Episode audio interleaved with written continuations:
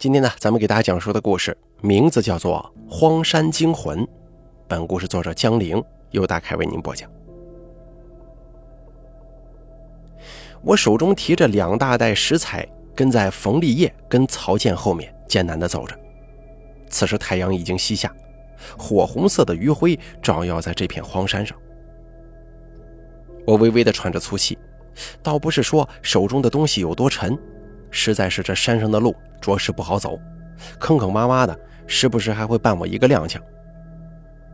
冯立业的情况比我好不了多少，他左肩扛着烧烤炉，右手提着小型蛇皮袋，里边都是锅碗瓢盆，也是不轻松。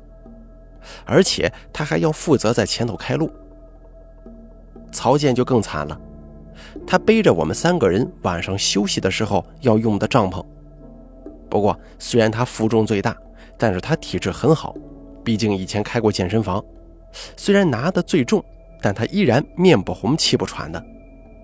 三个人当中，我是最弱的，仅仅拿着两大袋食材，时间一长，胳膊都开始发酸。虽然体力不行，但幸好耐力还算可以。冯立业跟曹健，一个是我的同事，一个是我的发小。我们三个平常一没事就在一起厮混，这不难得五一小长假，我们决定找片山林住上几天。在城市里工作久了，总想回归大自然，陶冶一下情操。说的文艺一点吧，就是远离城市的喧嚣，感受泥土的芬芳。当然了，回归自然只是一方面，相信去山里冒险的很多男人都喜欢的。我们这一次的目的地就定在了冯立业的家乡，一个南方的被群山环绕的普通山村。听冯立业说，当年他离开村的时候，村里还没通电呢。当然了，这几年已经发展起来了，不过在我看来，依然是一个贫穷的山村，很多房子还都是泥土堆建的。昨天来到这里之后，冯父冯母热情地招待了我们，住了一夜。今天中午吃过饭之后，我们才来到现在所处的这片荒山。冯立业说：“这座山叫鬼迷山，顾名思义，鬼进来也会迷路。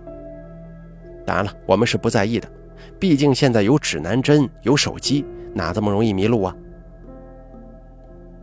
走了半个多小时之后，我们终于来到了一片比较宽阔平整的地方。冯立业四周看了看，最后松了口气，说道。就在这儿吧。我把手中的方便袋放到了地上，顿感如释重负，整个人累得瘫在了地上。赶紧从袋子里拿出一瓶水，喝了一大口。曹健把帐篷放到地上，舒展了一下身体，询问道：“老冯啊，这里能行吗？不会有林业局的人过来抓吧？现在可是防火戒严期呀！”我一听，立马紧张起来了。防火期间玩火被抓住，那可是要罚款和拘留的，严重的甚至要判刑。我只是过来玩，可不能冒这么大风险。冯立业无所谓的摇了摇头：“没事儿，这边啊管得松，况且咱们烧烤又没多少明火，注意控制烟量就行了。”听他这么说，我跟曹健也就放下心来，又休息了一小会儿之后，就提议搭帐篷。然后烤肉开饭，再耗下去天就黑了，到时候啥也不能做了。我们三个大男人三下五除二就把帐篷搭好了，接着开始烤肉。烤肉的时候才发现，我们之前的担心完全是多余的。除了点火的时候微微有一些烟之外，等正式烤肉的时候完全没有烟。没了这层顾虑，我们心情更好。帐篷也搭完了，肉也烤好了。接下来，我们拿出啤酒，就着烤肉，一边吃一边扯淡。整个人彻底放松下来，没有了生活的繁忙感，没有了工作的压力，吃着肉，喝着酒，吹着牛，这简直是逍遥快活。很快天彻底黑了下来，幸运的是今天是十五，圆圆的月亮散发出银白色的光芒，照耀下来。让我们不用担心天黑造成的困扰。酒过三巡之后，我们三个人都有点醉了。曹健摇摇晃晃地站了起来，往旁边树林深处走去。我大声询问他去哪儿啊？他摆了摆手说去方便。于是我也不再管他，跟冯立业瞎聊了起来。十来分钟后，曹健才摇摇晃晃地走了回来。我刚要问他怎么去了这么长时间呢，他反倒兴奋地说：“老冯，小郭，我刚才发现一个好大的湖啊！”冯立业先是愣了一下，露出了不信的表情：“你可拉倒吧，咱们是在山上，怎么可能有湖啊？你是喝多了把水沟认成湖了吧？”说完之后，我跟冯立业同时笑了起来。我认同冯立业的话，这是在山上根本不可能有湖，即使有，也会在山脚下。山里的地貌根本形成不了湖，除非是人工挖建出来的。曹健一看我们不信，顿时着急，硬拉着我俩就要去看。我俩互相看了一眼，再看看曹健的神情，真不像是说谎，于是就抱着好奇心跟他往树林深处走。走了几分钟，穿过树林，眼前突然变得开阔了，比我们落脚的地方还要宽阔很多。一个巨大的湖泊出现在了我们面前。我跟冯立业目瞪口呆，这个湖还真大，粗略估计也有个几千平。湖面没有一丝波澜，像是一面镜子一样。曹健看我们惊讶的样子，得意地说：“怎么样？我没骗你们吧？我说有就有啊！”我左右看了看，怎么也想不通，这半山腰上怎么会有湖，而且湖还那么大。我记得上山之前看这座山也没多大呀。想了半天也没想通，我只好询问冯立业：“老冯啊，这什么湖啊？不会是人工建的吧？”但是冯立业没有回答我，只是摇了摇头，表示他也不知道。这不是你的家乡吗？怎么你没来过？啊？我忍不住问。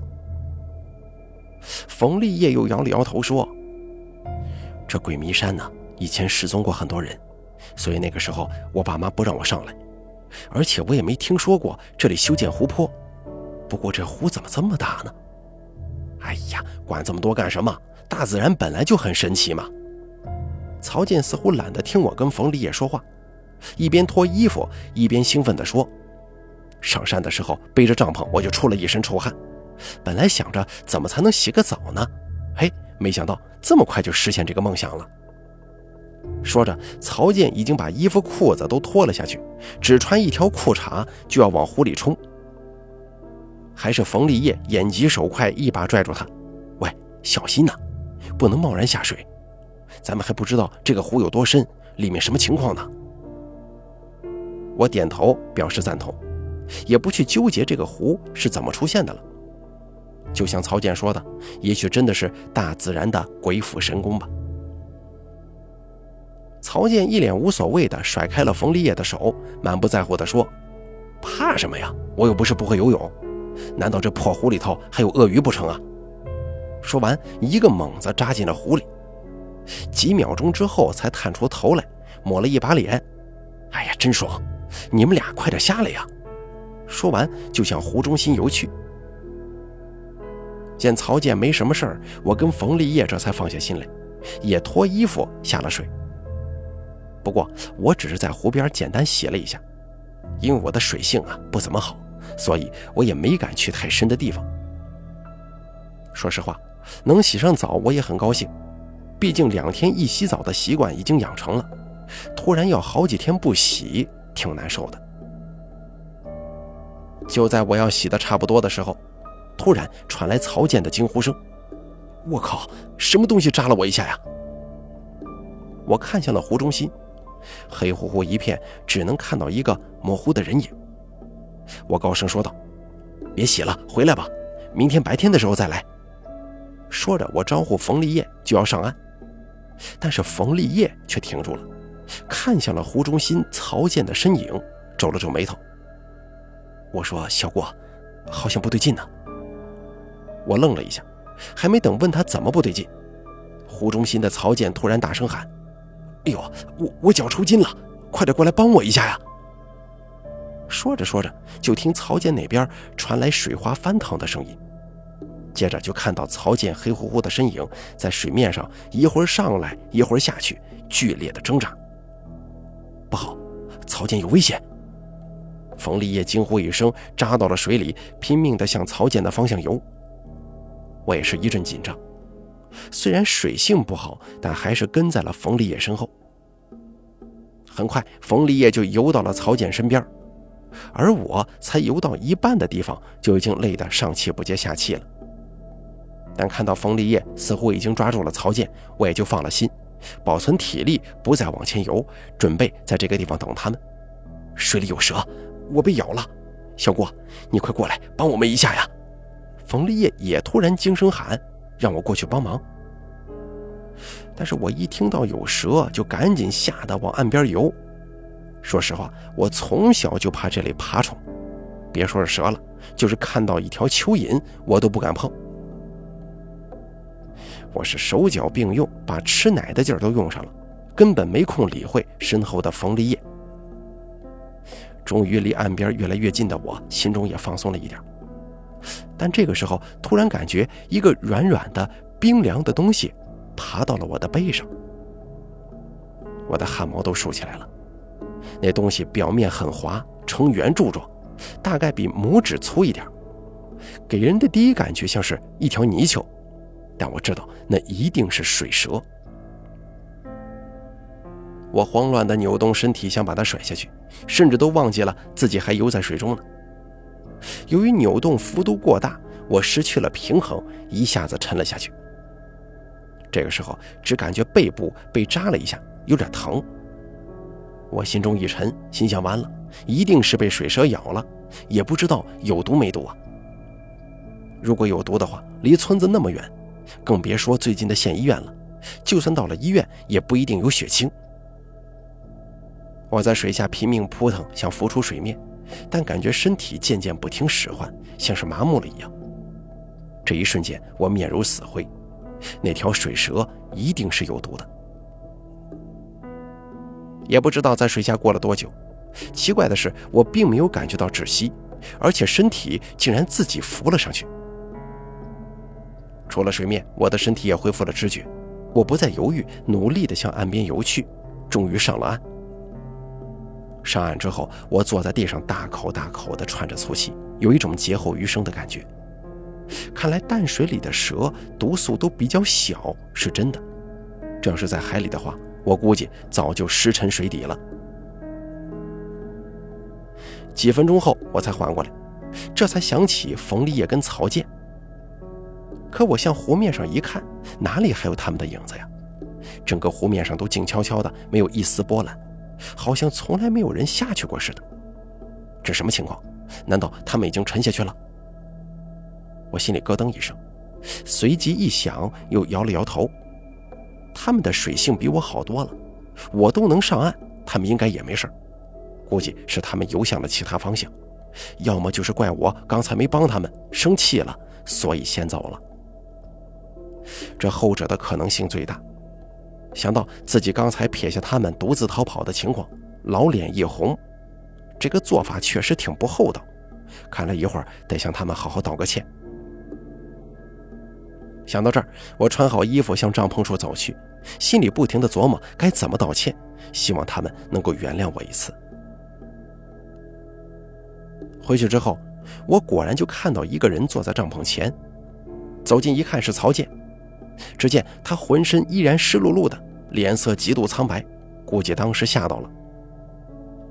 我厚着脸皮坐到他身旁，带着歉意说：“曹姐，对不起啊，你知道我最怕蛇了，我当时真吓坏了。”说着，我把手搭在了曹健的身上，却发现他的身体冰凉冰凉的，没有一丝温度，连带着我都打了个冷战，急忙缩回了手。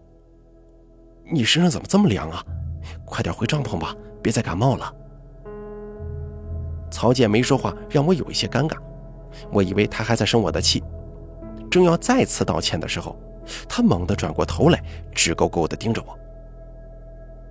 我被他突然的举动吓了一跳，而且他那个眼神很吓人，就好像我以前看到过杀猪杀牛时他们死后的那种眼神，一点神采都没有。曹健依旧没说话。只盯着我的眼睛，接着把脸一点点的凑近，就好像看不清楚我似的。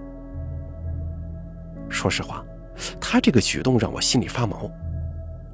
你们想，大半夜的，一个人面无表情的直勾勾的盯着你，就算是熟人，也让人觉得不舒服。我避开曹健的眼睛，这种气氛太诡异了，让人压抑。我心里不停的思考，找点话题打破这种诡异感呢。这一思考，我才发现这里只有曹健，没看到冯立业。于是急忙问他：“冯立业在哪？怎么没看到？”死了。曹健冷冰冰地说。这一句话让我如坠冰窟，一股寒气从脚底直冲脑门。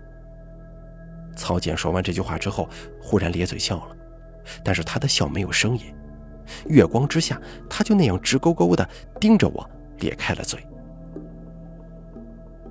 我再也受不了他怪异的举止，吓得爬起来就跑。一个词从我的脑海里闪了出来：“鬼附身。”慌不择路地跑进树林之后，我才敢停下来。往后一看，所幸曹健没有追上来，我才松了口气。但是又有一些犯难了，我我现在该去哪儿呢？曹健那个样子，我是不敢见他了。那怪异的样子明明是撞邪了。冯立业也不知道去哪儿了，回村的路我又不知道。想到这儿，我心里烦躁起来，怎么出来旅个游还能碰到那么邪乎的事儿？想到曹健的样子，我心里还是直打突突。最后一咬牙，我决定就在这树林里过一夜，等天亮了再回去看一看。但是我刚坐下没一会儿。突然，周围响起了脚步声，还伴有一个人的喘气声。我心中一惊，难道曹健追来了吗？就在我大气也不敢喘，谨慎地盯着周围的时候，一个人影突兀地出现在了我的面前，把我吓得一激灵，差点没尿裤子。小郭，你怎么在这儿啊？我找你半天了。听到他的声音，我才重重地呼了口气，瘫软在地。幸好不是曹健呢，来的人是之前失踪的冯立业。我拍了拍胸口，喘着气说：“哎呀，你去哪儿了？我刚才回去只看到了曹健，但是他的样子不太对呀，好像被鬼附身了。他还说你死了，吓死我了。”冯立业听我这么一声，瞬间睁大眼睛，急忙问道：“你看到曹健了？他已经死了呀？”我刚才还看到他的尸体漂浮在水面上呢。接着，冯立业把他的经历跟我说了一遍。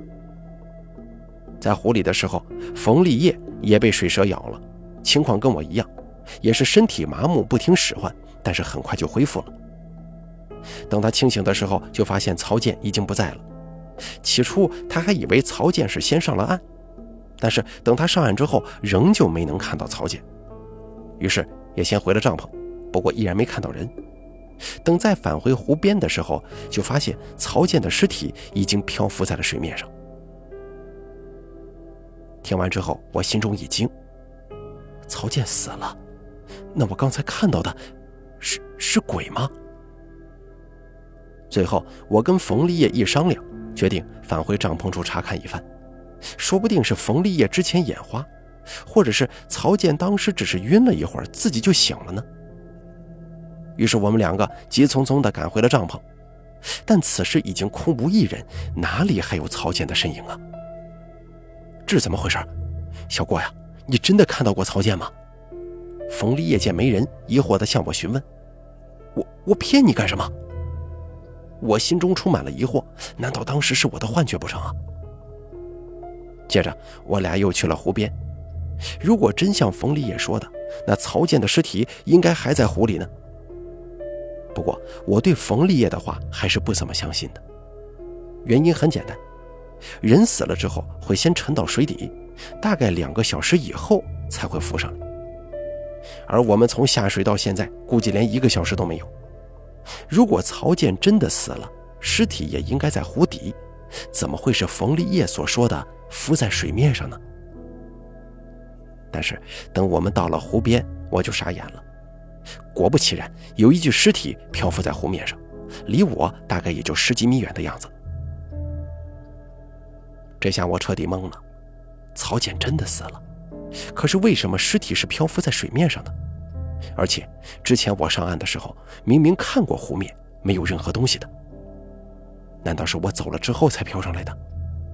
这也说不通啊！就算当时曹健死了，沉到了湖底，但冯立业没有啊。当时我绝对没看到或者听到湖面上有任何动静，所以才回的帐篷。这这怎么可能啊？我看着湖面曹健的尸体，喃喃自语，怎么也想不通这是为什么。冯立业叹了口气说：“我听说很多突然死亡的人，会以鬼魂的形态出现继续生活。”因为他们没有意识到自己已经死了，真的吗？我没有听说过这个说法，但心中已经认同了冯立业的话。毕竟我刚才确实见过曹健。冯立业点了点头说：“当然是真的了，这是我小时候爷爷告诉我的。他说这种鬼魂形态会一直存于这个世界上，直到被人发现他早已经死了，他们才会消失的。”听完冯立业的话，我心里有些难受。毕竟他是我从小玩到大的朋友，而且他还有年迈的父母跟刚上幼儿园的女儿，现在没人照顾了。冯立业又叹了口气说：“看来你刚才看到的就是曹健的鬼魂了。那个时候他一定没意识到自己已经死了，直到我看到了他的尸体，他才消失了吧？哎呀！”看着湖面上曹健的尸体孤零零地飘在那儿，我心中更是难受。最后，我一咬牙跳下了湖，也不管有没有水蛇了。我要把曹健的尸体捞上来，带回去给他父母，绝对不能让他孤零零的死在这里。我快速地游到了曹健的身边，只见他背部朝天，四肢还沉在水中。我抓住他扶起来，可是，一看，顿时愣住了。这不是曹健，这是冯立业呀！我傻眼了，怎么会是他呢？那岸上的人是……我急忙回头向岸上看去，却发现此时岸边已经空无一人，哪里还有冯立业的身影？就在我一愣神的功夫，湖面忽然有了变化，又一个人影浮了出来。我定睛一看，正是已经泡得有些浮肿的曹健。他的脸鼓了起来，双眼也凸出来了。他们俩都死了吗？我吓得顾不得他们的尸体，急忙游回了岸边。看着湖里的两具尸体，我终究没敢再下去，决定还是回去叫冯父、冯母或者村民们来帮忙。毕竟我一个人也搬不动两具尸体。于是我回到帐篷，等天开始放亮之后，按照来时的路原路返回。等我出了荒山，上了马路的时候，天已经大亮，似乎就要到中午了。跟上山的时候不同，下山这么长的路，我竟然没有感觉到一丝劳累。在马路上走了一会儿，迎面就看到了一个老汉赶着几头牛，摇摇晃晃地走了过来。我心中一喜，急忙走了上去。这个时候，忽然所有的牛都停了下来，瞪着牛眼睛盯着我看。甚至还有两只哞哞的叫了起来，我也没在意，估计是我狼狈的样子，连牛看了都觉得奇怪吧。我径直来到老汉身边，叫道：“大叔。”但是老汉没理我，而是用手中的鞭子抽了牛几下，喃喃自语地说：“你们几个怎么不走了？这里又没有草，看着我干啥呀？能看饱肚子呀？”我又叫了老汉几声。但他还是没理我，甚至看都没看我一眼，把心思都放在了牛的身上。我有点生气，这个老头怎么不搭理人呢？太没礼貌了。见说话没用，我只好用肢体语言说话。于是我伸出手想拍一拍老汉的肩膀，让他注意到我。但是惊异的一幕出现了，我的手竟然穿过了老汉的身体。我冷冷地看着自己的手。又在老汉身上划了几下，但是都从老汉的身体里穿了过去。我忽然停止了动作，耳边响起了冯立业之前说的话，顿时感觉五雷轰顶。接着我的脑子开始眩晕，眼前的整个画面都慢慢的变成了白色的光芒，我在一片白光当中渐渐失去了意识。在荒山里宽阔的湖面上，突然出现了阵阵涟漪，接着又一具尸体浮出了湖面。好了，荒山惊魂的故事演播完毕，感谢您的收听。本故事作者江玲，由大凯为您播讲。